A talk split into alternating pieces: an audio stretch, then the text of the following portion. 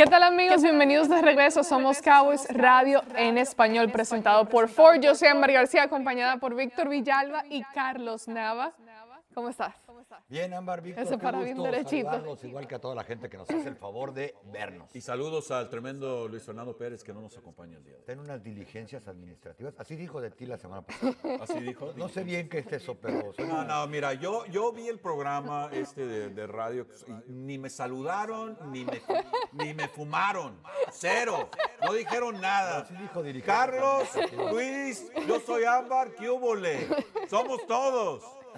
Algo sí voy a decir que sí es cierto, cada vez que estamos en un programa y que tú estás, Víctor, y que alguien no está, Víctor siempre se asegura de mandarle un saludo al, al que sea que no Por esté aquí. supuesto. Eso es mala mía, mala mía. Pero, pero no, qué bueno tenerte de Pero regreso. mala tuya porque no lo saludaste o qué? Sí, sí, sí, sí, sí, sí, Pero Porque no le mandamos un saludo. victoria, así que todo felicidades. Exacto, todos multicontentes. Bueno, empecemos el programa hablando sobre las noticias de último minuto. Empezamos primero por el canje que hicieron los Cowboys, que canjearon por un tackle defensivo. eh, Jonathan Hankins, un jugador que viene en muy buen momento para los Cowboys para mejorar la defensa del juego terrestre. Así que, Víctor, empiezo contigo. Háblame sobre tus primeras impresiones de un jugador como él que tiene experiencia y que viene a aportar en un área, pues el área débil que tiene la defensa de los Cowboys. fíjate que es un momento bastante adecuado para traer a un jugador de esa talla, porque tiene 10 años en la liga, mucha experiencia, tiene tamaño,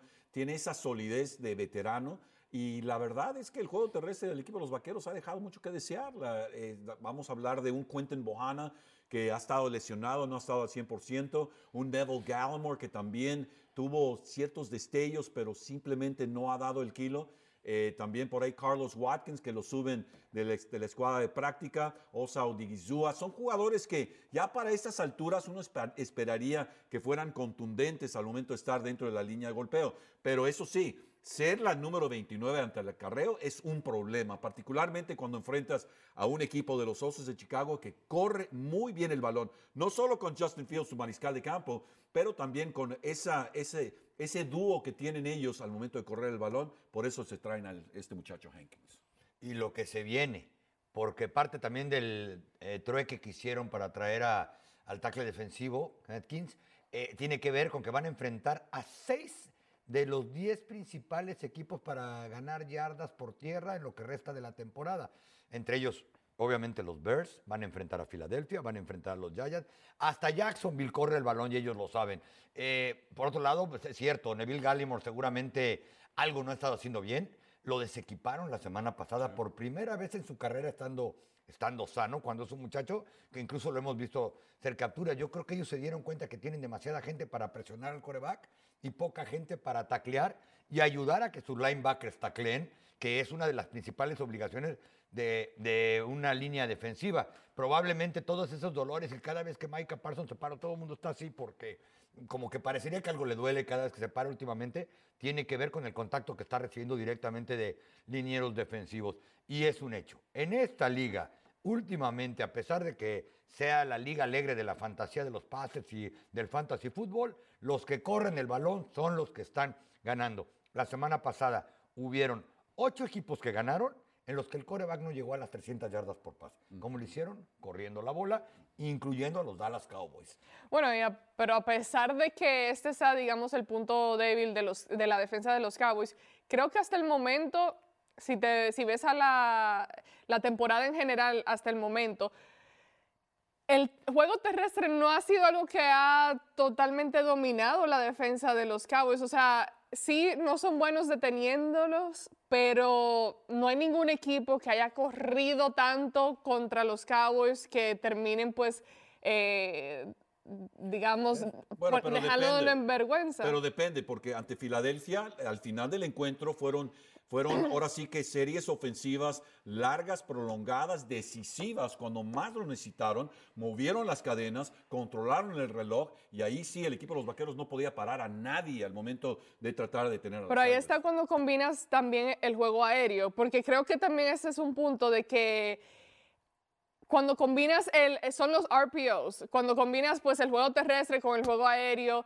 eh, ahí sí, y, pero eso solamente ha sucedido con los Eagles hasta el momento, pero más Bueno, allá, Tampa Bay también les pasó por encima con la carrera cuando Tom Brady no estaba jugando con sus principales receptores. Tienes toda la razón. Yo creo que, los, que lo, lo que los Cowboys quieren hacer es balancear su defensa. Es decir, no puede estar sucediendo eso de que de repente se hace el equipo que más golpea al coreback rival, el que más capturas tiene, uno de los dos que más capturas tiene, o el que está recuperando balones, casi todos por intercepción o por captura de coreback, etcétera, o que el coreback sea el que suelta la pelota cuatro veces de las cinco que tuvieron en la segunda mitad de Detroit y que de repente te vayan a correr en momentos clave y ahora probablemente, a pesar de todas las críticas hacia Jerry Jones y compañía, estén tratando de prevenir antes que lamentar cuando están viendo hacia enfrente y dicen, ¿sabes qué? Cuidado, porque vienen equipos que corren el balón enfrente de nosotros. Y por cierto, el nuevo tackle defensivo utilizará el número 95, ya entrenó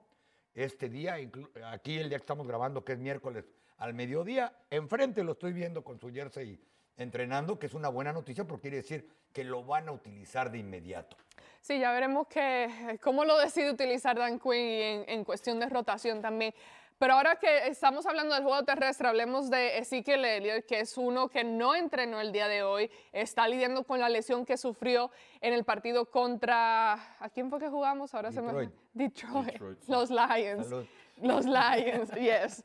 Eh, no, bueno, los Cowboys han estado corriendo el balón muy bien. Creo que la combinación entre Tony Pollard y Ezekiel Elliott ha ido mejorando cada semana tras semana. Vimos a Ezekiel Elliott que se lesionó en ese juego, pero regresó. Se lastimó que fue el- La la rodilla. rodilla. Sale, regresa. En su regreso, pues termina sal- haciendo su famoso salto que solía hacerlo en el que 2016 cuando llegó a la liga y todo eso pero sufre la lesión que ahora está batallando. Sabemos el año pasado que estuvo lidiando con una lesión, una lesión toda la temporada y aún así no se perdió ni un solo juego, estuvo dentro del campo. Entonces, eh, ¿qué opinan? Pues esta situación con lo que tiene, yo estoy muy segura de que jugaría, no va, no va a faltar este fin de semana, pero en caso de, entre comillas, digamos que está lidiando con esto y lo mantiene fuera o lo que sea, ¿Qué ves tú en cuanto al cuerpo de, de corredores? Sabemos que los Cowboys tienen a un jugador como Malik Davis que se destacó bastante en la pretemporada. Mira, fíjate, para mi gusto esto de, de Ezekiel Elliott no ha sido, perdón, tan productivo como durante su- el principio de su carrera. No ha sido el, el corredor explosivo, pero ha sido consistente, no ha soltado el balón, ha corrido 3, 4, 5 yardas, ha movido las cadenas. Eh, es parte importante. Ahora, lo que a mí me desespera un poco es el momento de que hay ciertas eh, personas que dicen, oye, Tony Pollard debería ser el titular y metan a Ezekiel Elliott simplemente para darle descanso. No, la verdad no. Zeke Elliott es el, es el corredor que toma el balón al principio del encuentro y luego vas aflojando con Tony Pollard. Esa es la técnica. Ese es, ese para mí es eh, no estar pensando en diciembre, en octubre. Es ganar los juegos en octubre y dejar que llegue noviembre y luego diciembre. O sea, no adelantarte a, bueno, es que se nos va a acabar Ezekiel Elliott ya no, va a ser, ya no es el mismo, etcétera, etcétera. La cosa está funcionando ahorita. Y ahora, corriendo el balón de tal manera, Dak Prescott puede protegerse y luego Dak, mientras ya empieza a agarrar más vuelo, le empiezan a abrir más el libro de jugadas, pueden ser más creativos, pero por lo pronto no le muevan. El ganar 17 a 10, de, es una victoria, 17 a 10, victoria al fin. Entonces, no busquemos que de pronto el equipo de los Vaqueros va a anotar 35, 41 puntos, porque ¿para qué andar pensando en eso? Es ganar los juegos. Un juego ante los Osos puede ser un juego 20 a 14, algo así. Ganar es ganar y de eso se trata en este momento. Pero sí deben estar preocupados los Cowboys, porque yo creo que una de las situaciones es que nunca sabes qué tan mal está Ezequiel Elliott, eh, porque no lo saben ni sus entrenadores. A él, cuando vi la manera en que se le hizo como una palanca en la rodilla, dije, hasta aquí llegó en este partido. Lo mismo dijo Dak Prescott, porque lo comentó al final del partido. Dos jugadas después ya estaba de regreso, como es su costumbre. ¿Y qué pasa? La temporada anterior se enteraron que estaba muy mal. Cuando ya había terminado la temporada, eh, él ha arrancado bien. El brinco que dio probablemente sea una indicación de que no está tan mal como algunos presupondrían después de esa palanca. Pero qué tan complicado sería que sí otra vez no esté al 100%. Hay que ver los números de la temporada pasada, porque yo creo que en el caso de Elliot, hace tiempo que las yardas ganadas quedaron atrás. Eh, lo importante de él es todo el trabajo global ¿Qué hace? Y eso incluye que cuando traes a tu guardia izquierdo medio golpeado, Ezequiel Elliott va a cuidarle la espalda a tu coreback. Eso implica que él sabe cuándo reaccionar, dejar el bloqueo y salir a las zonas de escape para ayudarle al coreback.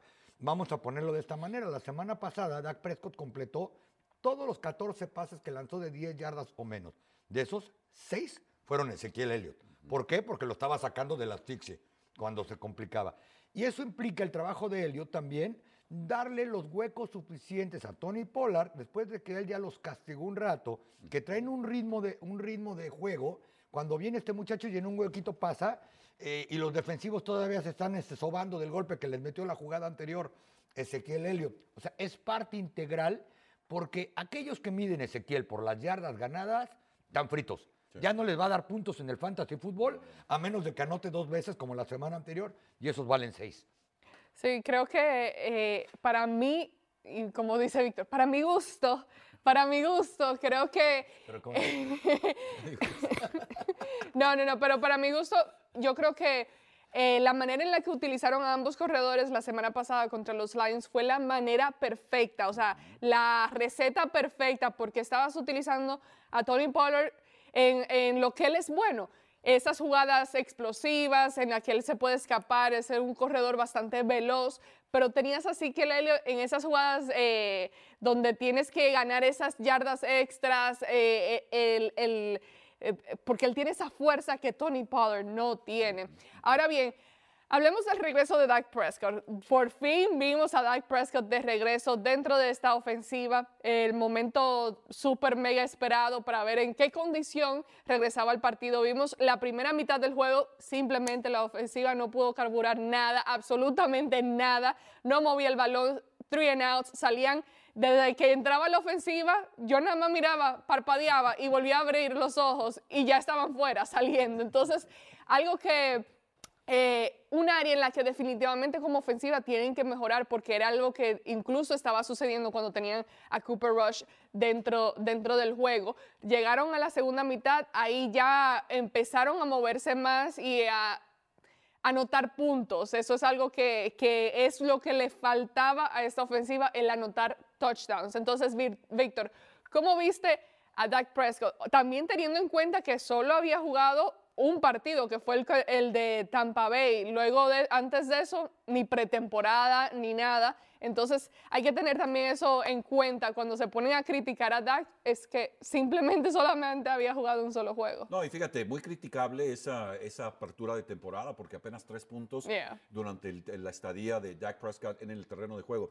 Lo que hay que, lo que, hay que tomar en cuenta es, eh, Dak Prescott no es Superman, no es Superman, es, un, es humano eh, tiene tendencias a, juego de pies erróneo, tira pases a veces que dices, oye, ese cornetazo que fue, pero la verdad es que es un líder y hay que, hay que aceptar el hecho de que eh, a los administradores y los coaches y los entrenadores y los visores, se les paga millones de dólares para poder ahora sí que calificar el talento que tienen. Y Dak Prescott va por encima de Cooper Rush, o sea, no hay duda de eso. A mí me, extraña muchísimo gente que dice que mantengan sentado a Dak Prescott, que no lo activen, que lo manden a su casa, o sea, ¿de qué están hablando? O sea, el mariscal de campo titular es Dak Prescott. Ahora, de que él entra luego de cinco juegos fuera, pues hay que darle poquita cuerda, pero eventualmente lo que, lo que Cooper Rush puede mejorar de semana tras semana, el equipo de los Vaqueros con Dak Prescott puede ser una mejora exponencial por, la, por el talento que tiene Dak Prescott. Entonces hay que irle abriendo el, el, manual, de, el libro de jugadas, pero particularmente eh, correr el balón, establecer eso, pero luego también no olvidarse de jugadores explosivos como Devontae Turpin en, en unas resbaladas jet, donde le pueden dar el balón con velocidad, pero también hay que establecer el juego terrestre. Por lo pronto, el equipo de los Vaqueros, las bases las tienen. Un mariscal de campo que no entrega el balón, tanto Cooper Rush, bueno, ante las Águilas entregó el balón en tres ocasiones, pero antes de eso no lo había hecho. Dak no lo hizo tampoco la semana pasada. Entonces, cuidar el balón, correr el balón y, e ir abriendo el libro de jugadas poco a poco. No, pero a pesar de eso, hay que poner en perspectiva, ¿no? Eh, lo platicábamos aquí. Enfrentó a una defensa que era la peor o es la peor de la liga cuando llegó aquí. Y por supuesto que lo que dice Ámbar es cierto. Ha jugado tres cuartos o había jugado tres cuartos desde la temporada anterior. porque no jugó en la pretemporada, como vemos que ya no lo hace casi ningún coreback titular en la NFL, se lastima un, dedo. Los Cowboys lo quieren llevar poco a poco, y mal que bien, su promedio de yardas por, por pase fue 10.5 por envío. Para Rush eran 5.7, la mitad de las yardas por pase. Como les decía, completó los 14 pases que lanzó de 10 yardas o menos.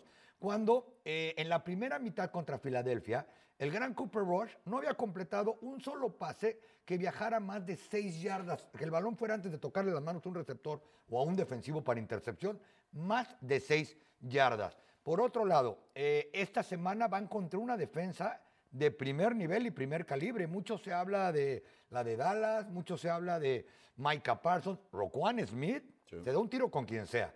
78 tacleadas, dos capturas y dos intercepciones. El líder en tacleadas de toda la NFL. Eh, Michael Gallup no tocó el balón porque no ha pulido con Prescott desde enero pasado cuando se lastimó Gallup. O sea, muchas cosas hay que contextualizarlas. Yo creo que, bueno, no es ni tema para discusión, ni los que en redes sociales tiran con que sienten a Prescott y pongan a Rush, ni los contesto. O sea, eh, no, es ni, no está ni siquiera en la misma liga jugando los dos. Prescott es un coreback que ganó 12 partidos el año pasado, que, que nunca ha tenido temporadas perdedoras en la NFL, que ha ido a postemporada. Y reitero, los Tom Brady, los Aaron Rodgers, esos están lejos del alcance de todo el mundo. Son de los mejores de la. Russell Wilson, ¿qué está haciendo en Denver? Con el debido respeto. Eh, y ahí podemos seguir la lista. O sea, yo creo que Prescott sí es un coreback de los 10 mejores que hay en la liga, eh, que puede llevar el camión y que poco a poco le van a ir este, soltando el libro de jugadas. Vamos a decirlo así. Eh, intentó 12 pases en play action, completó 11. Cooper Rush en un partido jamás intentó siquiera 6 pases en play action, porque Kellen Moore no le quería dar este, riesgos al coreback. Entonces te digo, pues una cosa es ganar y otra cosa es ver contra quién, cómo y de qué manera. Sí, lo que mostró, eh, a pesar de los errores que cometió, bueno, errores, errores en sí no, voy a decir la ineficiencia, porque a mí, a mí se me hace que era mucho el, las jugadas, el llamado de jugadas, el plan de juego que eh, formó Kellen Moore. Creo que hubo un cambio ya para la segunda mitad y ahí sí vimos cómo se, se empezaron a mover mejor. Pero dentro de lo que cabe está, pues, lo de la lesión. Dak Prescott después del partido dijo que no sintió nada, no le molestó absolutamente nada el pulgar, ni, ni fue algo que se le viniera a la cabeza. Otra cosa que vi y fue en la segunda mitad, hubo una, una jugada ya pues en la zona roja donde se escapó Dak Prescott, comenzó a correr y eso es algo que pues había mucha duda de que, ok, mentalmente cómo va a entrar Dak Prescott a un juego, va a querer correr, va a, querer, va a estar tranquilo, hacer su juego, usar sus habilidades, que una de ellas es esa habilidad de él poder escaparse y correr. Y fue algo como que yo vi cosas algunos pases de esos que mencionabas, algunos pases largos que, que me motivan y me, me, me hacen pensar que es un buen punto de comienzo. Atención fanáticos de los Cowboys que están en busca de la mejor afeitada de su vida. Ahora hay una nueva navaja oficial de los Dallas Cowboys, Shave Logic. Imagínense no tener que comprar. Y cuando regresemos hablaremos sobre, pues, Tú mencionaste Michael Gallup, así que vamos a hablar sobre el cuerpo y grupo de receptores abiertos que tienen los Cowboys y qué necesitan hacer para mejorar en esa área después de esta pausa. Atención fanáticos de los Cowboys que están en busca de la mejor afeitada de su vida. Ahora hay una nueva navaja oficial de los Dallas Cowboys, Shave Logic. Imagínese no tener que comprar rastrillos tan a menudo y usar ese rastrillo en más ocasiones que el antiguo. Garantizado o le regresamos su dinero. Luego de 10 años de investigaciones y más de 150 compañías de patentes, Shave Logic ofrece a los fans de los Cowboys una oferta especial. Por tiempo limitado, visite shavelogic.com y obtenga una tarjeta de regalo de 10 dólares gratis con su compra. Visite shavelogic.com ahora para afeitadas suaves garantizado. En ATT, todos, incluyendo clientes nuevos y existentes, se merecen nuestras mejores ofertas en todos los smartphones, hasta en el más nuevo. Se las merecen la que tuvo que bailar sus cumbias sola, enfrente del espejo, los que convirtieron su cama en restaurante y oficina, y los que tuvieron una cena romántica enfrente de su compu. No es complicado. En ATT, todos se merecen nuestras mejores ofertas en todos los smartphones, hasta en el más nuevo. Se pueden aplicar restricciones. La temporada ya comenzó y eso significa que la época de los impuestos se acerca. ¿Buscas trabajo de planta o de tiempo compartido? ¿Te interesa ayudar a tu comunidad con sus finanzas? Dale un ojo a Liberty Tax, orgulloso asociado de los Dallas Cowboys. No necesitas experiencia previa en impuestos para ser considerado. Liberty Tax tiene 79 localidades a través de Dallas Forward y 2.300 oficinas a nivel nacional. Únete al equipo y encuentra tu oportunidad hoy en libertytax.com diagonal hiring. Recuerda, libertytax.com diagonal hiring. Texas. Las Ford F-Series son las camionetas más vendidas en el país por 45 años y es todo gracias a ti. Cuando manejas una Ford F-150 con mejor capacidad de carga en su clase o una Ford Super Duty con mayor potencia en su clase, sabes que las F-Series son construidas para Texas y por eso son las mejores en Texas. Visita tu concesionario Ford de Texas y maneja casa en una Ford F-Series. Ford F-150 y Ford Super Duty, las mejores en Texas. Basado en metas totales de 1977 a 2021.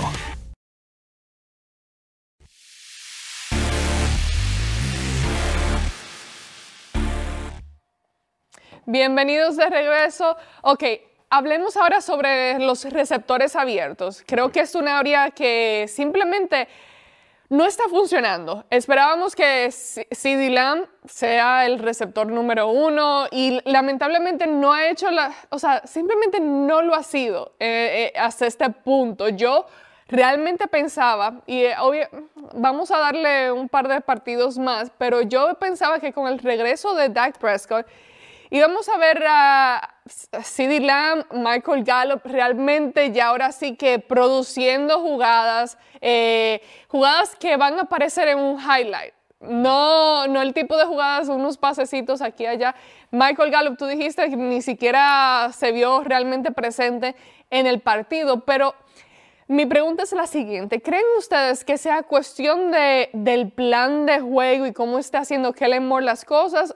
¿O es simplemente cuestión de talento, de que ahora mismo no hay el talento necesario en la posición de receptor abierto. Mira, fíjate, yo creo que Kellen Moore es una persona muy conservadora, muy tranquilo en el sentido de que él no está pidiéndole peras al olmo. Él simplemente sabe que tiene un mariscal de campo que ha estado fuera cinco juegos, que tiene que ir soltándole la, la rienda poco a poco y que puede tener esperanzas de ser más explosivos, pero no ahorita, no en este momento. Ante el equipo de Detroit era simplemente, no necesariamente sobrevivir, pero no causarse errores propios por ser demasiado agresivos al momento de utilizar a Dak Prescott. Ahora, para mi gusto, ante los, ante los Osos, es una defensiva que, cuidado, no sé si vieron el juego el lunes contra los Patriotas, estaban presionando completamente la, la, combinación de Zappi y de, y de Jones, pues no sabían si era palo pedrada, la verdad, tuvieron tres intercepciones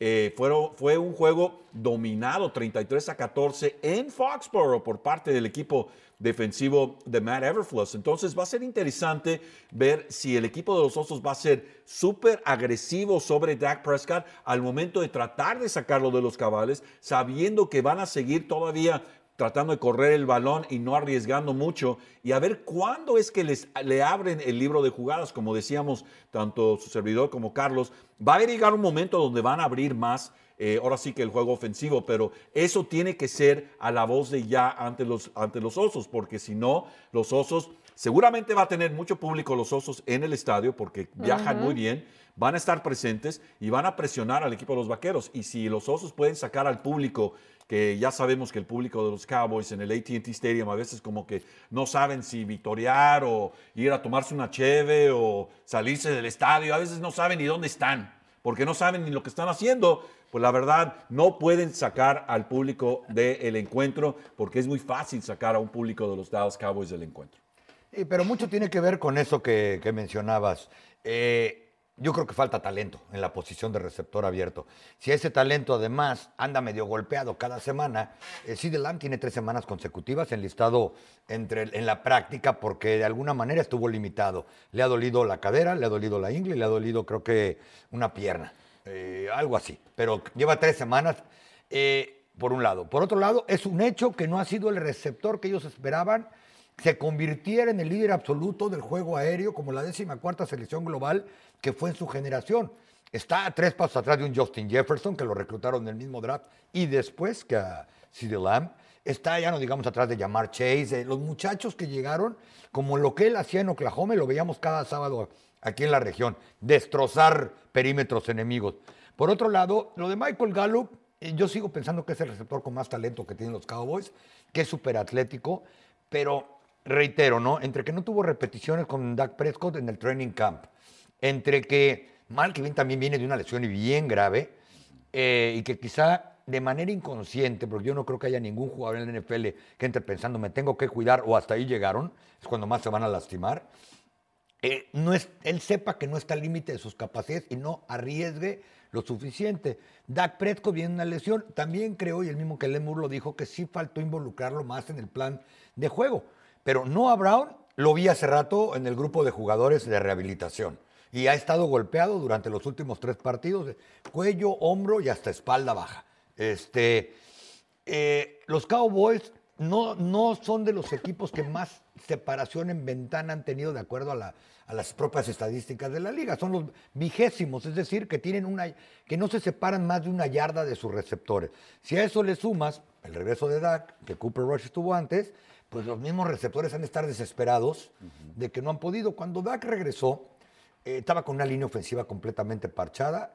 Eh, los, receptores eran un Dennis eh, Houston, era Brown y era CD Land diciendo, ah, ya soy el número uno, ¿no? Entonces yo creo que sí falta, que sí falta por ahí talento y los Cowboys de aquí a que sea la fecha límite de canjes, no me sorprendería que trajeran algún receptor que ande por ahí. ¿Qué les parecería uno del Beckham Jr. para terminar la temporada como le hicieron los Rams, por ejemplo? Bueno, con que no se traigan a Antonio Brown. Eh, bueno, no sé si esté libre. Me refiero libre en la calle. ¿Quién sabe dónde ande? No, pues ya veremos qué sucede si, si traen a alguien o no. Eh, sabemos que James Washington, el receptor abierto, que se lesionó en el campamento de entrenamiento, eh, se aproxima su regreso. Incluso es alguien del que me andaban preguntando en Twitter del que ya andan preguntando, porque ya está dentro de la fecha donde, donde se suponía que iba a estar ya de regreso. Eh, ahí lo estamos viendo, entrenando efectivamente. Pero este, este jugador, o sea, a mi parecer no es la solución. Yo creo que si ya él está 100% saludable y entra no es algo que me va a dar la respuesta que ando buscando. Entonces, realmente no podemos ponernos a hablar o especular de nombres específicos en cuestión de canje y todo eso, porque son jugadores que están bajo contrato con otro equipo, pero eh, hemos visto en un pasado que sucedió con Amari Cooper cuando lo trajeron eh, bajo un canje, se lo trajeron para acá. Puede suceder, puede suceder, pero creo que actualmente con el grupo de receptores que vemos en estos momentos, para mí no es lo suficiente. Y a mí se me había olvidado, ¿eh? Es una decepción, City Lamb, ¿no? De una decepción por lo pronto. Yo creo que dentro de estos primeros siete partidos se esperaba mucho más de un muchacho al que le dieron las llaves del carro. Reitero, una decimocuarta selección de un draft que estaba cargado de receptores. ¿Se acuerdan que era la primera vez que se esperaban que 9, 10 llegaran en la primera ronda? Es un tercio de los. No, y lo, y lo, seleccionaron porque él estaba ahí y dijeron, oye, está City Lamb aquí, vamos a agarrarlo. Exacto. Y por otro lado, debo reconocer se me había pasado que en el roster estaba Washington. Hace rato incluso vi a alguien que estaba rehabilitando con Brown y ni por aquí me pasó que era, era él, porque no lo hemos visto. Se lastimó, creo que en el primero, no, segundo entrenamiento por ahí de la, de la, de la pretemporada. Y bien dices, no creo que vaya a ser la solución vertical. Eh, es cierto, se ve muy, pero muy poco probable que vayan a traer a alguien los Cowboys, porque no van a dar alto nivel capital de draft para traer a un tackle defensivo dieron rondas bajas del 2023-2024. Un receptor que realmente pueda venir a hacer más impacto que Lam valdría una fortuna. Eh, y pues de los que están realmente sin contrato, el único que quizá alguien voltearía a ver y viene de una lesión de rodilla es Beckham. Los demás. Bueno, y los Cowboys eh, han mostrado sentirse como que cómodos con el grupo de receptores que tienen. Lo vimos en el campamento de entrenamiento, sabiendo que Michael Gallup venía de una lesión, sabiendo que James Washington se lesionó, igual optaron por quedarse con su grupo que tenían, o sea que nunca han mostrado eh, tener cierto tipo de urgencia en ese sentido. Ahora bien, hablemos sobre el partido de este fin de semana, Cowboys contra los eh, Chicago Bears. Ya me iba a mezclar con eh, otro equipo. Pero viene Chicago al ATT Stadium. Hablábamos sobre, pues tú, Víctor, mencionabas la defensa. Sabemos que por el lado ofensivo del balón pueden pueden ganar muchas yardas y mover el balón en cuestión del juego terrestre, pero en cuestión del juego aéreo, ahí sí que no existe ningún tipo de juego aéreo en lo absoluto. Y a pesar de que su mariscal de campo puede correr el balón y escaparse, es alguien que también... Eh, puede soltar el balón y puede provocar que la defensa de los Cowboys ahí recuperen balones o intercepten balones. Entonces, en cuestión, como ya se nos está acabando el tiempo, en cuestión en general, del equipo en general, ¿cómo ves este encuentro del fin de, eh, del fin de semana? Fíjate que creo que va a hacer falta Jordan Lewis, porque LeRon Bland es un buen jugador, pero no ha tenido la experiencia. Creo que por ese lado van a atacar al tercer esquinero. Eh, también por ahí Nation Wright tiene la oportunidad de, entrar al quite ahora, pero son jugadores que pues Jordan Lewis los tiene en la banca. Entonces van a extrañar a Jordan Lewis. Para mi gusto, el equipo de los Vaqueros corre el balón, mueve las cadenas y juegan bien a la defensiva, detienen a Justin Fields, le ponen un espía y se llevan la victoria, pero no va a ser una victoria de esas holgadas, ni bonita, ni nada de eso. Va a ser una victoria efectiva, necesaria, donde el equipo de los Vaqueros anota lo necesario para llevarse la victoria. No va a ser un festival aéreo, ni mucho menos. Pero eso sí, el equipo de los Vaqueros va a tener que correr el balón para mantener a Dak Prescott con esa con esa idea de que vamos poco a poco porque luego llega pues el mes de diciembre y ya, ya cuando llega el mes de diciembre ya no hay especulaciones y todavía nos falta todo un mes de noviembre. Entonces llega en buen momento el descanso del equipo de los Vaqueros, deben llevarse la victoria ante los Osos, pero cuidado, los Osos también vienen bastante, bastante motivados luego de la victoria allá en Foxborough. Yo creo que la defensa de los Cowboys se tiene que preocupar precisamente por lo que tú mencionabas, que no les haga daño Justin Field con las piernas, porque ese ha sido un problema de manera histórica para las defensas de, los Cowboys, y lo vimos incluso hace poco con Jalen Hurt. Cuando un coreback empieza a pasar sobre la marcha corriendo y de repente decide arrancarse después de la línea de scrimmage, eso les ha hecho daño. ¿Cómo, ¿Qué tienen que hacer? Meterle velocidad. Yo creo que es una buena semana para que otra vez ese muchacho que he mencionado durante tres semanas, Sam Williams, esté más tiempo adentro porque es más rápido que, que, eh, que Bart y es más rápido que Van Der Esch, por un lado. Por otro lado, eh, tienen que ser disciplinados porque si empiezan a hacer disparos por la parte interior, eh, Justin Field les va a dar la vuelta. Tienen que jugar mucha cobertura personal precisamente para tener más gente enfrente que trate de evitar que les corran, porque no solamente es Justin Field, tienen el mejor ataque terrestre de toda la NFL. Si logran correr el balón van a ganar, si no logran correr el balón no van a ganar este, eh, aquí en el ATT Stadium, ¿no? Por eso yo creo que sí la defensa de los Cowboys es otro partido en que ellos tienen que salir a dominar. Justin Fields, para ponerlo en contexto, eh, ha producido menos puntos promedio que los que produjo la ofensiva de los Cowboys con Cooper Rush. O sea, no es un tipo explosivo, no les va a meter los 35 puntos que anotó la semana pasada, que muchos fueron circunstanciales. A los 18 puntos por partido que promedian, quítenle los 35 que metieron contra Inglaterra, estarían produciendo 12 por, encuentro, ¿no?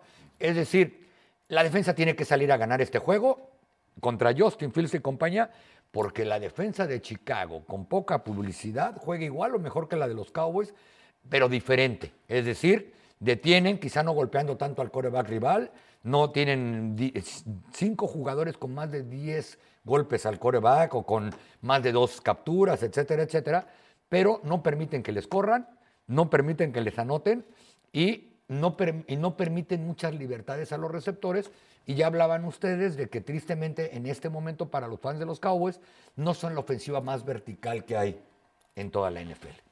Bueno, inicialmente se veía este encuentro como algo fácil, ah, son los Chicago Bears, eso, partido ganado seguro, pero después de esa victoria que mencionaste del lunes por la noche, vimos incluso en las redes sociales muchas personas que comenzaron a cambiar de opinión en el sentido de que, wow, ok, tengan cuidado, cuidado con lo que tienen los Chicago Bears. Entonces, ¿qué fue algo que vieron en ese juego específicamente que, que los, bueno, digo los para generalizar, pero en, cuestión de la mayoría de las personas que empezaron a cambiar de opinión después de esa victoria? Para mi gusto es, ahora sí que el equipo de los Osos está muy motivado en, este, en el sentido de que están empezando a creer en ellos mismos, como que el sistema de Matt Everfluss y Lo demás, ellos están tres ganados, cuatro perdidos. Siguen tres ganados, cuatro perdidos a los empacadores. Cinco ganados, uno perdido los vikingos que descansaron esta semana. Entonces, los osos saben que una victoria ante los vaqueros en el ATT Stadium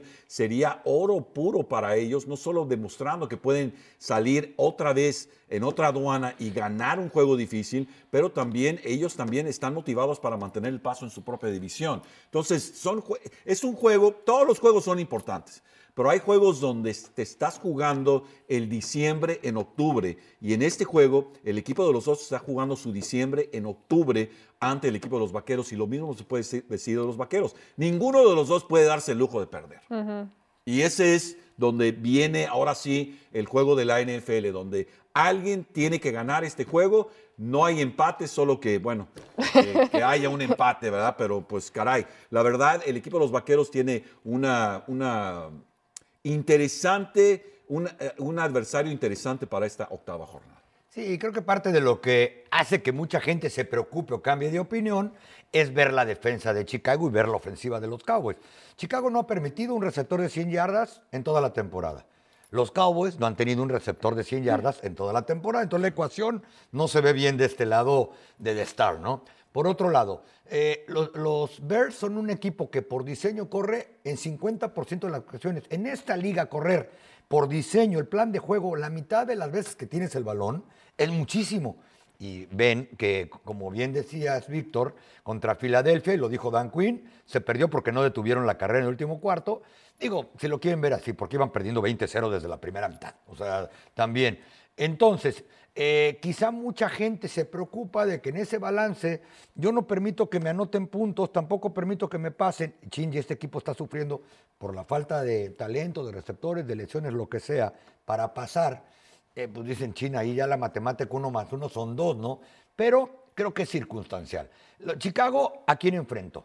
A la ofensiva de los Patriots sin absolutamente ningún coreback.